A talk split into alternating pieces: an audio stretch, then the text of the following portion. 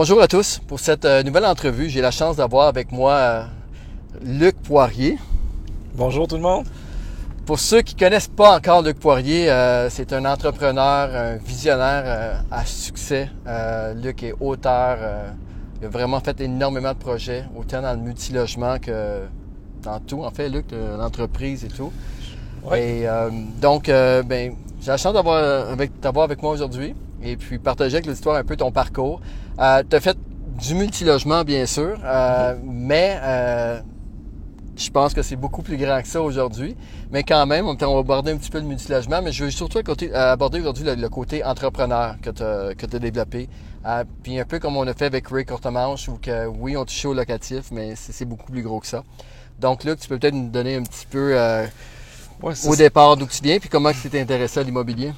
En fait, je viens d'une famille euh, très, très pauvre. Ma mère qui était sur l'aide sociale, elle s'occupait de trois enfants. Puis, euh, euh, bon, à, 14 ans, on, commence à avoir le sentiment d'appartenance à, des groupes. Puis, je voulais m'habiller comme les autres, puis je voulais faire des activités comme jouer au hockey dans la ligne municipale comme les autres. Puis, on n'avait pas les sous. Fait que j'ai commencé à, me débrouiller, à vouloir faire de l'argent. Puis, j'ai commencé à vendre des cartes de hockey à 14 ans. ah oui? Ouais, à 14 ans. Puis j'ai trouvé, euh, je me suis différencié des autres euh, qui vendaient des cartes de hockey parce que j'ai compris rapidement la différence des marchés, un peu comme dans l'immobilier. J'avais compris qu'ici, c'était plus des vedettes francophones comme Patrick Roy qui étaient populaires. Puis à l'extérieur du Québec, c'était plus des vedettes anglophones comme Wayne Gretzky.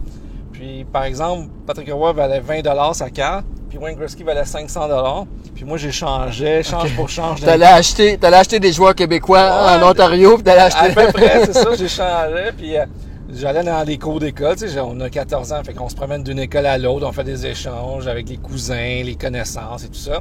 Fait que je faisais quand même beaucoup d'argent à l'époque.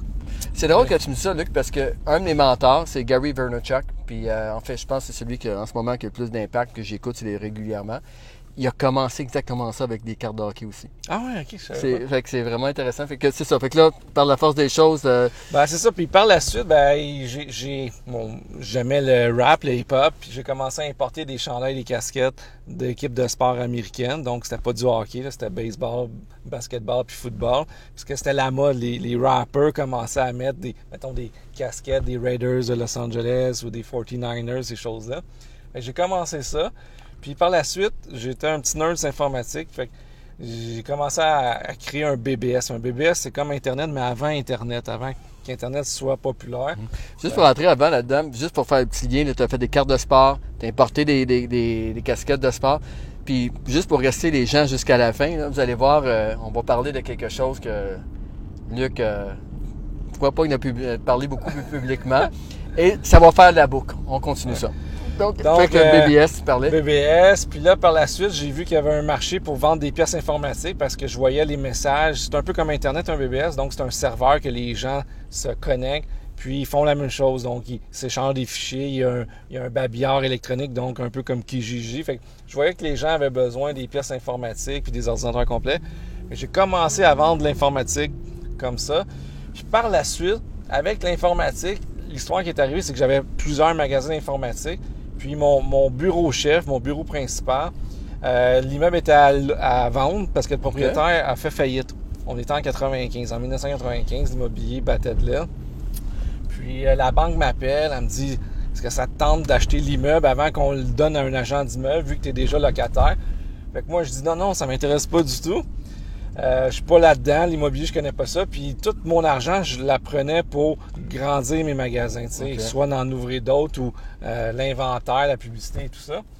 Donc, euh, je dis non, pas intéressé. Par contre, peu de temps après, il y a des gens qui viennent pour visiter l'immeuble.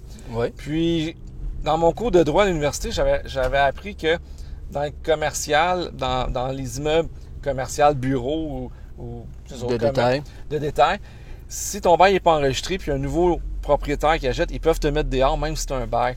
Fait que moi, j'ai pris peur, mon bail n'était pas enregistré. Fait que j'ai rappelé la banque, puis j'ai décidé d'acheter l'immeuble. Donc, tout simplement, euh, c'était un immeuble à 150 000. C'était pas beaucoup d'argent à l'époque, mais je voulais être sûr de ne pas perdre. Mais quand même. C'est ça, ça. à dire que t'avais pas, à ce moment-là, tu n'avais aucun immeuble, là. Non, c'est mon premier. Puis c'était un petit duplex commercial. Il y avait une compagnie d'assurance en haut. Puis euh, l'histoire de ça, c'est que, bon, j'ai acheté par la force des choses parce que j'avais peur de me faire éjecter puis de perdre ma, ma mine d'or, là. Qu'est-ce que je faisais de l'argent? Puis euh, l'histoire de ça, c'est quelques mois plus tard, c'est que le loyer d'en haut me payait mon hypothèque, tu sais, avec juste son loyer, puis ça Oui. payait mon hypothèque, les taxes municipales, le déneigement, les assurances. Mais là, je me retrouvais avec mon loyer en bas gratuit, là. Ça, c'est ça qui t'a ouvert les là. yeux Ben sur oui, le levier sais, Wow, l'immobilier, c'est génial. Puis à partir de là, ben, j'ai voulu acheter l'immeuble d'à côté du même propriétaire qui avait fait faillite, qui, qui était à vendre. Fait que c'est la banque qui l'avait repris, la même banque. J'ai négocié cet immeuble-là. Après ça, j'en ai acheté un autre, tout en commercial. On- mes Ok. trois premiers immeubles, c'était du commercial. C'est bizarre, Oui. habituellement, le- les gens, c'est l'inverse. Hein, vont commencer dans le multilogement et peut-être faire le tour dans le commercial. Mais toi, par, à cause que tu es entrepreneur, tu avais ton entreprise, Ouais. par la force des choses, tu es tout de suite parti là-dessus. Puis j'ai commencé avec du commercial, puis le même propriétaire avait fait faillite, donc je rachetais les immeubles du même propriétaire que la banque avait repris. Donc par la suite, par contre, j'ai commencé à acheter du, du résidentiel parce que je savais que c'était plus stable, il y avait moins de... tu sais, dans le commercial, dans le temps, là, en 95, il y a beaucoup, beaucoup d'immeubles euh, vides. hein. Ça allait pas bien, tu sais. Ça allait vraiment pas bien. Fait que c'était... moi, ça a bien été, là, mais la plupart des autres immeubles alentours, c'était pas mal. étais dans le secteur de Longueuil, chemin Chambly. chemin Chambly à Longueuil. Bon. Exact. Donc, euh, j'ai commencé à vouloir acheter des immeubles. J'ai commencé avec des 8 logements parce que je voulais, je voulais apprendre. J'ai acheté plusieurs 8 logements et euh, j'ai utilisé des méthodes assez flyées que j'ai déjà, euh, j'ai déjà parlé dans des conférences. là. Ouais. Puis là, les gens sont tout ébahis parce que j'ai j'ai vraiment monté vite un parc immobilier. J'ai commencé à acheter euh, peut-être à 21 ans du- des immeubles locatifs.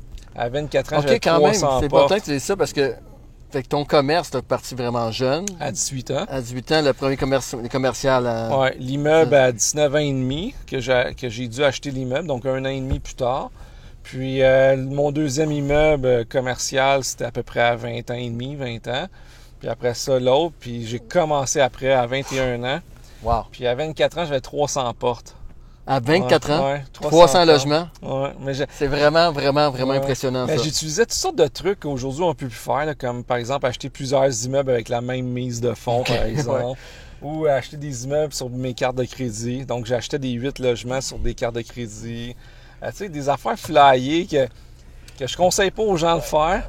Mais Mais qu'à ce moment-là, dans, ton, dans ta situation, ça. puis moi, ben, j'ai, j'ai une tolérance au risque assez, assez élevée. Donc, euh, j'ai pas peur de grand-chose dans la vie. Euh, puis encore moins en, en entrepreneur. Euh, donc, euh, j'ai fait des, des coups flyés. Quand j'ai acheté le Children Hospital dernièrement, c'est un peu la même philosophie. Tout le monde offrait 40, entre 40 et 55 millions. Puis moi, je vais faire 25 millions, mais payer cash, pas aucun, aucune condition. Condition.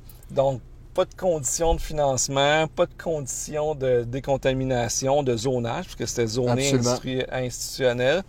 Fait que euh, les gens en feraient beaucoup plus que moi, tu sais, des, des gros comme Prével, par exemple, et les autres. Sauf qu'il y avait des conditions.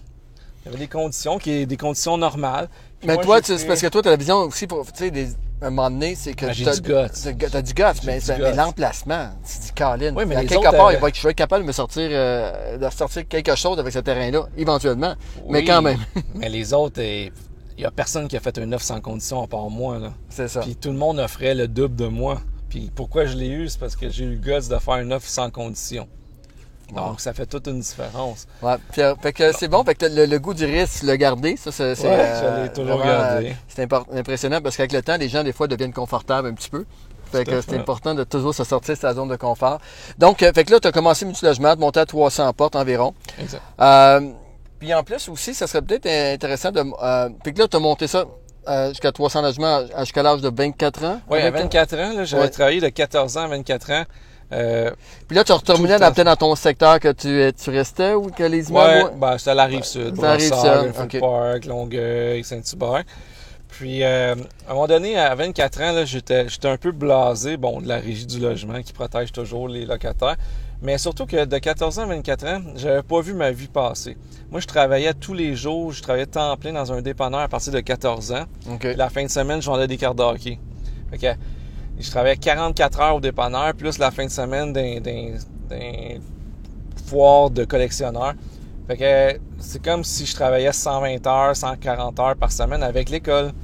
Donc, j'ai pas vu ma jeunesse passer, ce que je regrette aujourd'hui, de 14 à 24 ans. J'ai perdu mes amis dans ces années-là et tout, parce que je les entretenais pas. Puis euh, je me suis tanné, j'ai pris 4 ans sabbatiques, j'ai tout vendu d'un coup. OK. Puis euh, j'ai décidé de bâtir ma propre maison, qui par moi-même, je connaissais rien là-dedans. Puis euh, mon père m'a aidé, des amis m'ont aidé. Puis on a bâti quand même une grosse maison, plus de 10 000 pieds carrés.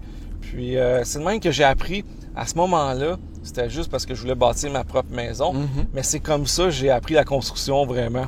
Puis à ce moment-là, je pensais pas que ça m'aiderait plus tard, puis que je ferais des gros buildings au centre-ville, par exemple, Ouais. avec qu'est-ce que j'ai appris à ce moment-là.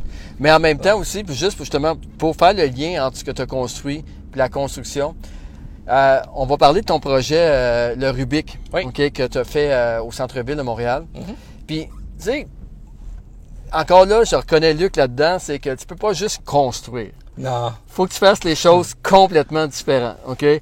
Puis explique-nous le projet. Premièrement, vous allez voir le, le- le type de projet, comment que c'est innovateur, mais est-ce que je te laisse parler? Ouais, mais en fait, euh, moi, je construis pas juste pour construire. Je construis parce que j'innove. Tu sais, comme, dans, exemple, le Griffix à Griffintown, c'était la première immeuble en grande hauteur fini construit à Griffintown. Tu sais, devant tout le monde.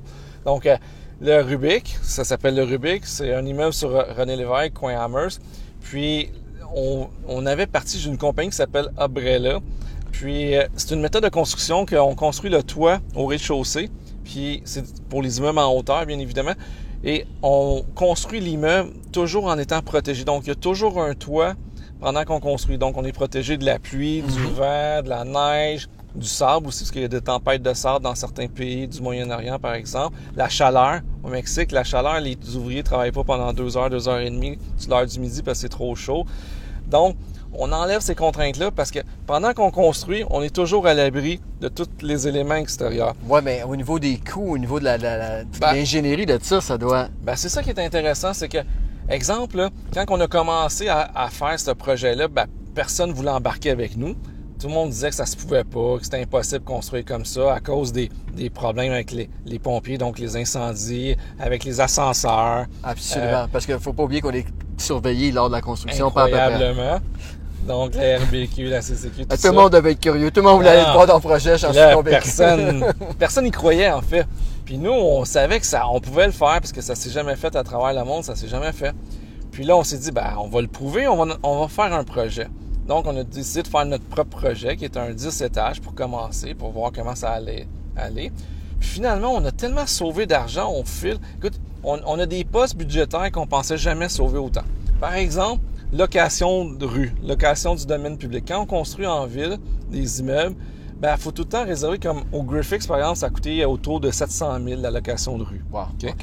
Euh, le Rubik, nous, on était sur Ren- René Lévesque. René Lévesque, ça coûte Et une fortune. Bien sûr, parce que tu as, les voies réservées euh, Ça pour. coûte euh, une fortune, la location de rue. Fait que nous, on avait budgété 250 000, que la banque, anyway, m'avait obligé de budgéter ça avec le contrôleur de coûts. Finalement, ça a coûté 38 000. Pourquoi? Parce qu'on n'a pas de grue. Zéro grue, notre système, on, écoute, on a construit sur un terrain, là, les gens, quand ils pensent, quand ils passent devant, ils pensent qu'on a un gros terrain. On a construit sur un terrain de 3600 pieds carrés. wow.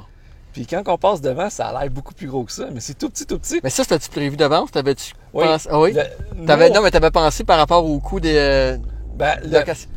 Le- le- moi, là, quand ils sont venus me présenter ça, ceux qui ont inventé ce concept-là, moi, je voyais la, la meilleure utilisation de ça, c'est que c'est les petits terrains qui restent dans toutes les grandes villes dans le monde, qui sont pas, tu peux pas construire, sauf avec une méthode comme ça. Puis moi, je voulais absolument qu'on ait un petit terrain pour notre première construction, pour qu'on voit vraiment dans la, la réalité. Puis tu sais, exemple à Manhattan, à New York, là, il y en a qui, des petits terrains qui restent, puis personne peut les, les acheter, mettons, des 2500 pieds carrés, parce que c'est tellement petit, tu peux pas mettre ta grue, tu peux pas construire normalement avec une méthode de construction normale. Mais avec notre méthode, tu peux. Puis on l'a fait. 3600 pieds carrés, puis vous irez voir, là, Wow. René Lévesque, Non, non, le projet est superbe. Là. Je vais mettre un lien d'ailleurs dans la vidéo. Là. Je vais mettre un lien sur. Écoute, c'est. euh, Puis c'est pas non seulement de la, la technique, mais l'immeuble en tant que tel. Elle est belle, l'immeuble. Ah. Elle est belle.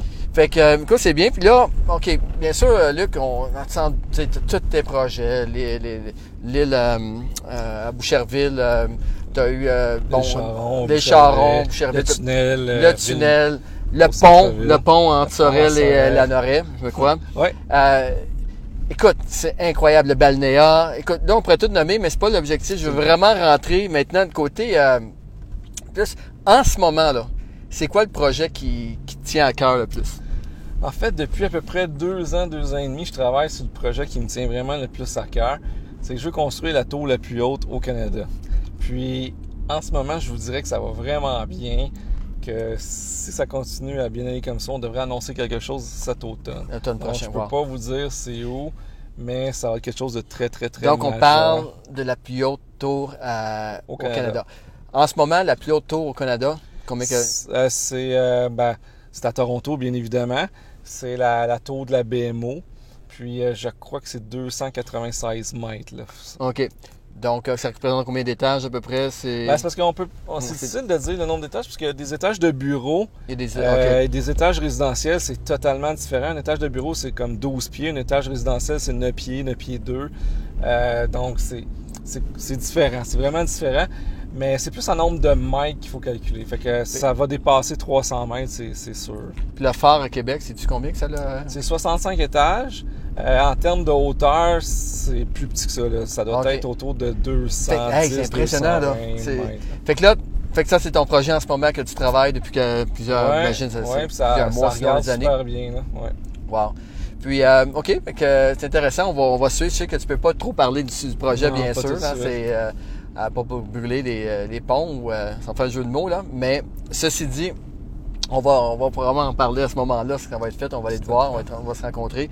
Euh, maintenant, euh, Luc, j'aimerais que tu nous dises, euh, en gros, là, y a-tu un, un projet, OK? Puis ce que je suis sûr, c'est c'était un peu comme moi, là. Mais moi, bien sûr, c'est pas dans la même ampleur, mais je me lève le matin avec des idées des fois, puis je dis, oh boy, Pat, là, là. Quand pas quasiment va te recoucher, Ouais. réveille-toi avec d'autres d'autres Les projets. entrepreneurs ont tous le temps des idées. euh, Mais y a-tu un projet de ton côté que tu jamais osé parler, OK, que tu pourrais nous en parler aujourd'hui? Quelque chose que tu dis, regarde, tu pas parlé publiquement, mais que c'est ça vraiment, que c'est un peu trop flyé. euh, Ouais. Mais que t'aimerais. J'en peux- aurais, ouais, j'en aurais peut-être un. Écoutez, depuis euh, environ, peut-être pas un an, mais 9-10 mois, que je travaille pour essayer d'acheter une des 31 équipes de la Ligue nationale. Wow. euh, complet, là, donc 100% des actions. Euh, J'ai déjà fait deux offres d'achat. Je suis en, je suis en négociation avec une en ce moment. Hey, c'est flyé, euh, vraiment, parce que ça, c'est un club select, là. Ouais, ouais. Ça, c'est des très- milliardaires, là, comme on dit dans le jargon. Là. Euh, je suis pas rendu milliardaire, malheureusement, mais euh, j'ai une philosophie, une façon de penser pourquoi que je veux acheter un club de la Ligue nationale. Puis euh, un jour, je l'expliquerai euh, pourquoi que, que, Mais que, je- que je vais C'est intéressant parce que de la- des cartes de hockey Ouais, au chapeau, à la casquette que tu importais, c'est vrai. et là, tu es rendu que c'est le club. Puis c'est c'est incroyable parce qu'on qu'on a mangé ensemble avant, puis tu sais, sans rentrer dans les détails qu'on qu'on parle en ce moment, mais c'est que la vie, il y a 4 ans, il y a 8 ans, t'aurais peut-être pas capable de penser à, en- être là. Hein. Fait que souvent, les gens, même moi, j'en demande a 4 ans, puis on regarde aujourd'hui l'entreprise, puis il y a 4 ans, j'étais pas dans ce mode-là du tout. Ben, pourtant, ça allait être vraiment bien, mais je vite, pensais hein. pas que la vision qu'aujourd'hui, c'est que le cerveau, là, plus ça va, plus qu'il prend de l'expansion, plus que tu prends de l'expansion, plus que tu vois grand. Puis la- le secret d'un vrai entrepreneur, c'est de pas s'asseoir là-dessus. Puis assez, OK, j'ai fait un beau coup, je vais m'asseoir là-dessus, puis là, tomber en mode défensif, de tout garder ses sous et euh, d'essayer de protéger ça. Tu comprends? Au contraire, je pense Faut que... pas avoir peur aussi. euh, Parce que malgré tout le succès que tu as eu et tout de suite, tu me disais encore, quand tu arrives au Children, puis tu fais une offre de 25 millions, hein, sans condition. cash, pas de conditions de financement. Puis, sais, ma femme, elle voulait me tuer, là, parce que je l'avais pas le 25 millions. Je- Tu sais, je vaux plus que 25 millions, mais cash, là, c'est une C'est autre ça, cash. histoire. C'est une autre histoire. Parce que Donc, euh, c'est ça, parce que la vitesse, justement, la vitesse, tout est là, dans l'exécution de faire ton offre d'achat, pa- passer par devant les autres pour que les gens puissent prendre des décisions de t'envoyer, d'aller avec toi à énormément de millions en dessous de ce que les autres ont offert. Tout à fait. Wow. Fait que j'ai réussi, puis... Mais tu sais, quand j'ai fait là, je pensais jamais réussir à, l'avoir, Je savais que mes concurrents offraient beaucoup plus que moi. Sauf que été le seul avec du guts de dire pas de condition. tu sais. Ça, ça a joué là-dessus. Mais quand je l'ai eu, il y a un dicton en anglais, un proverbe, qui dit ne souhaite pas ce qui risque d'arriver. Ben, c'est un peu ça qui m'est arrivé. Donc, je pensais pas l'avoir. J'ai offert 25 millions, payé comptant, sans condition. Puis, Tu sais, le genre de personne, le courtier qui t'appelle, là, puis dit, ah, ok, là, fatigant, je vais y faire un offre, là. Mais finalement. ben, l'histoire de ça, c'est que. quasiment une offre, faut pas que ça fonctionne. ben, l'histoire, c'est complètement différent. C'est que je l'appelle. ok. Parce que la date limite, mettons, c'est c'est le 1er juin. Donc, je fais l'offre le 1er juin. Là, un mois plus tard, j'ai pas de nouvelles. Fait que j'appelle le courtier. Je dis, voyons, qu'est-ce qui se passe avec l'offre? J'ai pas eu de nouvelles. Il dit, Luc, tu l'auras jamais, là, ton offre est à moitié de tout le monde, là. Fait que, oublie ça. Je dis, OK, parfait, retourne-moi mon dépôt. Fait qu'il me retourne mon dépôt, tout ça. Puis, euh, 6-7 mois plus tard, il me rappelle. Non, en fait, il m'envoie un message, un, un email. Là, il me dit, ton offre tient-tu toujours? Là- Six, là- sept mois après, là. oui, Effectivement, c'était à la fin de l'année, puis je pense que c'était au mois de mai, je pense, l'offre, le bid. Fait que il m'écrit, il dit Ton offre, tu tiendrais-tu toujours? Là, j'ai écrit, je dis Appelle-moi, je veux savoir pourquoi tu, me- tu me demandes ça. tu sais. Fait que, euh, il m'appelle, il me dit Tu sais, là, que t'es vraiment plus bas que tout le monde, mais t'as pas de conditions. Fait que pour le vendeur, c'est intéressant. Je dis Ben, mon offre tient toujours. Fait que ça s'est fait comme ça. Fait que c'est comme ça que ça, j'ai closé. Mais ça, ça prend vraiment de- des couilles là, pour faire ça parce que Ouais. honnêtement, tu sais, surtout qu'ils te rappellent, c'est parce que ton offre n'a pas de conditions, c'est quoi qu'ils ont à cacher, tu sais. Mais euh, bon. euh, Ben, on l'a su par après. Il y avait 8 millions de contaminations, par exemple, 8 millions de démolitions. Fait que tu, partais avec 16 millions supplémentaires. Fait qu'en plus du 25, tu savais qu'il fallait que tu mettes 16 millions. Puis c'était pas finançable parce qu'il était tellement contaminé, tu pouvais pas aller voir une banque et dire pouvez-vous me financer ça Les banques financent pas un terrain aussi contaminé que ça. Mais Donc c'était un risque euh, sur toute la ligne, mais mais quand on sait, parce que Children's, pour ceux qui savent, c'est au coin d'Atwater, René Lévesque, euh, Sainte-Catherine, là, euh, écoutez, l'emplacement est exceptionnel. Exceptionnel au- en ville, là, c'est euh, Oh, vraiment. tout à fait. ce qu'ils- ce qu'ils vont faire là-dessus, c'est c'est vraiment grand. Euh, Luc, dernièrement, j'étais bien sûr sur Facebook. Habituellement, je scroll assez rapidement mon fil d'actualité. Et là, je tombe sur un de tes posts, puis ça m'a vraiment catché mon attention. Puis euh, le post disait que tu dormais 5 heures par jour, comme ça tu gagnais. C'est comme si tu aurais l'équivalent avec le presque deux mois de plus. deux mois de plus dans Un l'année. mois et demi. Peux-tu nous expliquer un peu, un peu de comment tu arrives? C'est-à-dire que. Ben, c'est parce que euh, au fil des années, euh, tout le monde me dit ben, comment tu fais pour mettre à terme tout ce que tu fais, tous les projets que je mène de front? Puis euh, je leur dis souvent en, en blague, ben je dors pas beaucoup, tu sais. Puis euh, je me suis mis à un moment donné, ben il y a deux semaines, à calculer c'était quoi trois heures de plus par nuit que que, que j'ai de plus que la majorité des gens qui dorment 8 heures? Moi, je dors en 5 heures, 5 heures et 20 par nuit à peu près. Je me couche vers 1 heure, me lève vers 6 heures et quart. à. Donc, euh, puis, puis je dis souvent que j'ai un deuxième chiffre. Quand ma femme elle, elle s'endort, puis les enfants dorment à Mhm. 8 heures, ma femme à Mhm. vers 10 heures. Ben, moi, je travaille de 10 heures à 1 heure, puis c'est là que je suis beaucoup plus productif parce que j'ai pas t'es seul dans d'appel. ta bulle, là, complètement. là, là j'avance vraiment, là, très, très productif. Donc, euh, ce 3 heures-là, si on fait fois, mettons, euh, 365, peut-être pas la fin de semaine, il faut calculer, là, dépendamment. Mais juste pour, pour l'exercice, dans le fond, c'est ça. La métaphore, c'est que tu gagnes 3 heures par jour.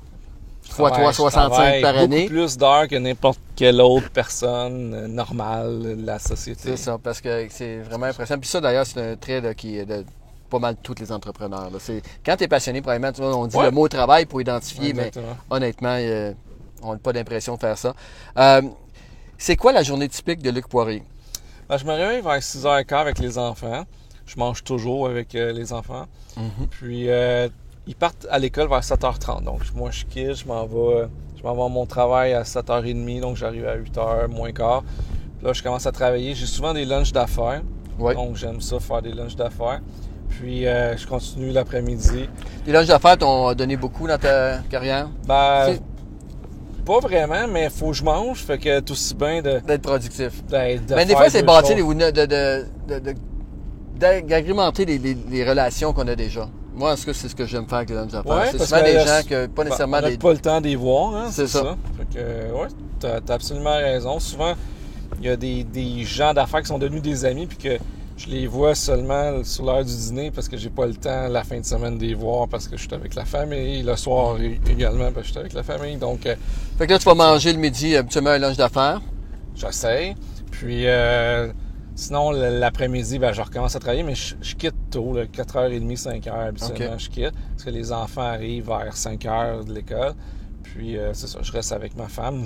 C'est très rare, j'ai des soirées. là, quand quand quelqu'un m'extirpe d'une soirée, exemple d'immobilier, comme, Ouais. euh, comme j'ai été avec Oui, parce que Luc, la première fois qu'on s'était rencontrés, c'était. Ben, il y avait le Club d'investisseurs immobiliers du Québec, la première Ça euh, fait rencontre. 5-6 ans je Oui, absolument. Puis euh, aussi, euh, dernièrement, tu es venu aussi comme conférencier au Forum québécois sur le multirésidentiel. Donc, euh, en tout cas, c'est sûr que tu te promènes beaucoup, tu es rentré en demande. Fait que c'est ça. Fait que là, tu reviens chez toi, puis là, tu euh, passes le temps un peu en famille, puis ensuite, le, le deuxième chiffre commence. Ouais, c'est là que je suis le plus productif. J'ai pas de Ouais. téléphone parce que dans veux, veux pas dans le jour là, on est tout le temps sollicité. Je reçois peut-être 200 300 emails par, par jour. T'es-tu que, plus euh, courriel, texte, téléphone, Ben, de- j'essaie ou papier? Ou... ben, j'essaie de sauver du temps. Donc c'est les SMS puis les emails, ça sauve beaucoup beaucoup beaucoup de temps. Euh, parce qu'au téléphone, oui, bonjour, ça va bien, ouais, je te dérange-tu? Puis là, tu sais, déjà là, tu perds 5 minutes, tandis que si tu envoies un courriel, puis tu réponds, c'est rapide. Et, j'essaie de trouver des trucs pour Ouais. faire plus de choses en moins de temps. C'est parce que j'ai une philosophie de vie qui est, qui est ma qualité de vie est beaucoup plus importante que tout, puis je prends minimum 4 mois de vacances par année. Cet hiver, là, depuis novembre, j'ai fait 11 voyages à l'extérieur du pays. Bon. Tu sais, puis c'est Ah, vraiment important, vacances, surtout là. entrepreneur. C'est des fois, c'est pas nécessairement des voyages, tu te reposes pas physiquement, mais mentalement, ça fait tellement du bien. ouais, ça te sort un peu de ta, de ta zone, puis tu, tu sors, puis là, tu penses de façon différente, plus relax, les idées, hein, en voyage. En fait, je dis tout le temps qu'il faut, il faut se reposer pour mieux avancer. Donc, je dis souvent aux gens qui disent Ah, moi, pas le temps de prendre des vacances. Au contraire, on devrait toujours prendre beaucoup de vacances parce que moi, à chaque fois j'ai eu des bonnes idées, ben, c'est pendant que j'étais en vacances ou la nuit. Souvent, je me lève la nuit, là, je pense à quelque chose, je suis plus capable de me rendormir, puis c'est là que j'ai mes idées. Donc, c'est quand on est relax qu'on est capable d'être créatif. Sinon, quand on est en 3-4 téléphones, ben, on vit pas, on fait juste se dépêcher pour euh, la Je journée com- passe. Je comprends exactement ce que tu veux dire. Vraiment, euh, la nuit, là, c'est euh, des fois, c'est La comme- nuit, c'est rien de pire qu'avoir une idée à 2 h du matin, là, parce que. Exactement. Good. Euh, Luc, pour terminer, euh, as-tu un mentor, as-tu un livre que tu as lu, as-tu un podcast que tu écoutes, as-tu quelque chose que- qui t'a allumé ou que présentement qui t'allume beaucoup, là, euh, qui t'inspire? Ben, en fait, Parce qu'en plus, souvent, tu es très inspirant pour un paquet de gens, puis je sais que les commentaires vont être extraordinaires, ce qu'on va, suite aux vidéos qu'on va faire, mais toi, c'est quoi qui t'a- qui t'allume ou qui Ben, t'a allumé dans quand ton j'étais plus jeune, j'aimais beaucoup euh, Richard Branson. Ouais. Puis c'est peut-être pour ça que je suis si près de- des valeurs familiales, puis des valeurs aussi d'être gentil avec tout le monde, parce que Richard Branson, contrairement à Steve Jobs ou Elon Musk par exemple, ben, Steve Jobs a vraiment réussi ces deux côtés, ces deux sphères de la vie, donc affaires Mhm. et euh, euh, social. Br- Branson, ouais. Ouais, Richard Branson. Tandis que, exemple, euh, Steve Jobs, ben, il a été élu à chaque année le pire employeur des États-Unis. Donc, il était le boss le plus détestable de l'histoire des États-Unis. Ensuite de ça, avec sa famille, il était exécrable. Sa fille voulait plus lui parler, il a renié son enfant, etc., etc.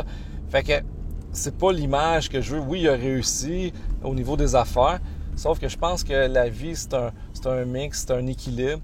Puis, malheureusement, C'est excessivement important ce que tu viens de dire, oui. Parce que souvent, on, on, on idole des gens qui ont. Oui, c'est sûr ils qu'ils ont réussi. Steve Jobs a réussi, dans- il a créé des choses, il a changé, il a changé une génération carrément. Mais à quel prix, tu sais? Exactement, et de sa surtout famille, puis- alentour de lui, exactement. Fait que euh, Branson, c'est quelqu'un Richard qui... Branson, c'est, euh, c'était mon idole. Puis surtout, il, il aime aussi faire des, des trucs euh, flyés au niveau euh, personnel. Donc, exemple, il, il a fait le tour du monde en ballon ou des trucs du genre. Euh, puis moi, j'aime me, dépasser, pas juste au niveau des affaires, mais au niveau personnel. Comme j'ai monté l'Everest en 2009, puis j'avais jamais, un mois auparavant, j'avais jamais fait de montagne, j'avais jamais acheté de bottes de montagne. J'avais monté une fois le Mont Saint-Hilaire. Mais tu avais déjà réservé ton voyage, je suis convaincu. Ouais. Tu vois, ça revient aussi à l'histoire de, de l'hélicoptère. Luc s'est acheté un hélicoptère, mais là, il fallait prendre ses cours par la suite. T'avais pas le choix. Exactement.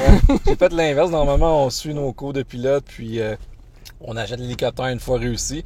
Puis moi, je me suis dit, ben, je vais acheter l'hélicoptère, fait que je vais être obligé de faire mon cours de pilote puis de réussir. Tu te mets dans une position de réussir. Ben, c'est bon. ça. toujours, toujours. Fait que, Luc, écoute, je trouve ça super intéressant. Vraiment, merci d'avoir partagé ça avec nous. Merci à vous. Puis euh, honnêtement, euh, pour ceux qui ont euh, qui veulent encore une fois là, partager cette vidéo-là, taguer les gens que vous connaissez. Je pense que ça peut être quelques phrases que Luc a dit qui vont inspirer les gens. Puis euh, ça prend pas grand-chose des fois pour animer quelqu'un. Puis euh, fait. que merci beaucoup. Merci. Et euh, merci à tous pour votre, votre écoute. À bientôt.